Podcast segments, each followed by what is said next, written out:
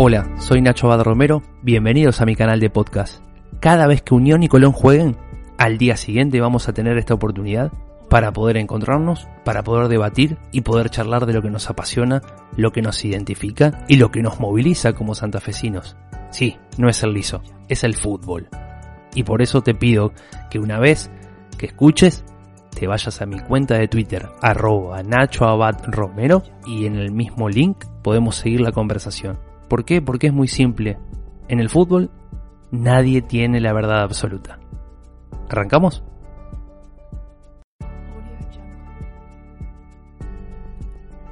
Bueno, se presentaba Unión en el cilindro mágico de Avellaneda, en el estadio Presidente Perón, con un Racing cargado de, de valores juveniles, acompañado y apoyado en la formación de BKCS con eh, algunos jugadores de experiencia, en el arco Ibáñez, en la defensa Cáceres y Orban, y Montoya aportando lo suyo en la mitad de la cancha. Después al resto todos pibes surgidos de, del predio Tita Matius y de las inferiores netas de Racing Unión llegaba con una receta más o menos parecida a la que viene aplicando Asconzabal en este torneo de, de la Copa de la Liga Profesional ahora llamada Diego Maradona. Y lo que, lo que a mí me, más me llamó la atención, sumado los partidos que uno viene observando en las dos competencias, en Sudamericana y también en este certamen, es la merma del rendimiento individual de algunos futbolistas. Unión perdió 1 a 0, para mí termina perdiendo eh, en un encuentro muy, muy disputado, mejorando su imagen en el segundo tiempo, producto de, de las variantes que meten en el, entretiempo Asconzábal que le dan la posibilidad de crecer individual y, colectivamente a, a Unión, replegando a Racing en los 20-25 minutos de la etapa complementaria casi en un mismo campo, con el resultado en contra, ya por el, el tanto de Alcaraz en la primera etapa, en un buen desborde que lo ha hecho a lo largo del de todo el partido el chaqueño Montoya y transformándose en uno de los jugadores de mayor rendimiento. Para mí la figura del partido fue Lucas Orban, pero bueno, eh, Racing escogió en varias oportunidades atacar por ese sector con Montoya y jugando en el mano a mano con, Esquivel tuvo eh, a lo largo de los 90 minutos la posibilidad de ser el que más ventajas sacaba. Después creo que el chico se terminó acomodando y eh, no terminó de disgustar. A mí me parece un futbolista que tiene mucho para crecer Esquivel en los pocos minutos que lo hemos visto en los partidos de pretemporada y en estos encuentros de, de la Copa. Eh, pero decía al margen de, la derrota en sí y de la producción de unión de los 90 minutos, yo sumando todos los encuentros que uno viene observando es la merma y la caída de picos individuales en el rendimiento de algunos jugadores, que a mí me llama la atención. Y cuando hablo de un pico de rendimiento en la caída, significa que en algún momento ese rendimiento fue un promedio de, de bueno hacia muy bueno. Y los casos puntuales son los de Trojansky, que yo lo veo completamente apagado, casi sin aparecer aún en lo que va de, de, esta, de esta temporada, o por lo menos desde que se reinició la actividad del fútbol de la pospandemia, con esa novela en el medio eh, que hubo de venta a un grupo mexicano y la posibilidad de ir a talleres de Córdoba en una cifra muy importante que podía significar para Unión la venta, cuestión que se decidió eh, no avanzar y no llevar a cabo. Y no sé si eso tendrá incidencia puntual en el, en el rendimiento. Yo creo que hay varios factores. Quizás ese puede ser uno, pues no estamos dentro de la cabeza del futbolista. Pero no nos olvidemos que Troyanki siempre ha jugado como una segunda punta, acompañando o siendo acompañado por otro delantero, en un esquema eh, que ya conocemos tradicional del 4-4-2 de Madelón, de hecho así llegó a Santa Fe y así ha jugado la mayoría de las veces, en algunas ocasiones recostado como, como una especie de carril ofensivo por la izquierda. Y acá definitivamente jugando sobre esa banda con pierna natural hábil y jugando de extremo por la banda izquierda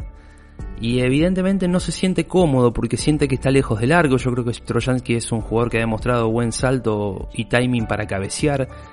que tiene buen, relativamente buen control de pelota y, es un buen definidor cuando tiene las oportunidades para, hacerlo. No lo está acertando en este caso, son menos las chances que tiene cuando les toca jugar. Eh, hay diversos factores, la cuestión es que su rendimiento ha caído individualmente y dentro del esquema uno todavía no lo ve afianzado. El otro punto que yo veo en baja es el del uruguayo Cabrera, que había jugado un muy buen partido, creo que lo di como una de las figuras en Guayaquil en la clasificación del equipo frente a Melec, además del gol, por todo lo que venía aportando en ese desequilibrio mano a mano. Asconzábal se dio cuenta que en el encuentro de día en Santa Fe ante los ecuatorianos, cambiándolo de banda, haciéndolo para poder tener profundidad hacia el eje de la cancha, se dio cuenta que el ponerlo en un lugar donde no podía llegar a generar esa principal virtud, eh, se dio cuenta inmediatamente que fue un prueba y error en ese ensayo contra Emelec y después siempre lo colocó como extremo por derecha, que creo que es la posición ideal y donde más rinde, pero hago referente a estos dos porque son los que venían del proceso anterior y son jugadores eh, a los cuales Unión mantuvo en el plantel el esquema se resiente, el, equipo necesita, son jugadores vitales porque son los que le terminan dando soluciones ofensivas y acá es la principal este, cuestión que yo advierto. Unión es un equipo que está demostrado, le cuesta muchísimo competencia al equipo de Asconzábal de manera conjunta, de desconcentraciones en los partidos que paga muy caro es que los futbolistas en, parte ofensiva eh, no están finos y, y eso es terrible para cualquier equipo. Lo más vital de este deporte es el gol, eh, que es lo que te hace crecer anímica y futbolísticamente, lo que te da confianza y lo que te pone arriba en el. Y Unión está encontrando muchos obstáculos para, para convertir goles. Eh, después, en líneas generales, eh, fue un partido más de Copa de la Copa de la Liga Profesional. donde encontramos el roce físico, Unión tiene una idea clara y establecida,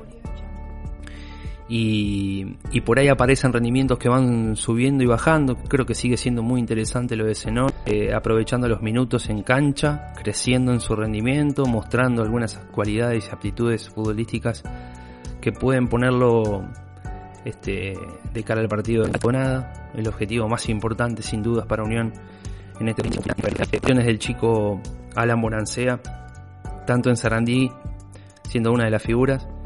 y el otro día, sábado, ayer precisamente, ante Racing tuvo también una actuación eh, un joven de, su edad. Creo que es un, son, dos, son dos nombres que veo, yo que veo en crecimiento. Y bueno, hoy tuvimos algunos minutos de Cookie Márquez, que se nota que después de, del COVID positivo, la 2020 sin lugar a dudas. Veremos qué es lo que paras con deberá competencia después de la derrota de ayer frente a Racing eh, deberá buscar su clasificación frente a Atlético Tucumán eh, todavía falta el encuentro que deben disputar justamente el equipo de Cano en el Jardín de la República con Arsenal y en base a ese resultado también después ver cuáles son las posibilidades matemáticas que Unión eh, tiene para poder lograr ese mini objetivo de llegar a la, a la zona campeonato.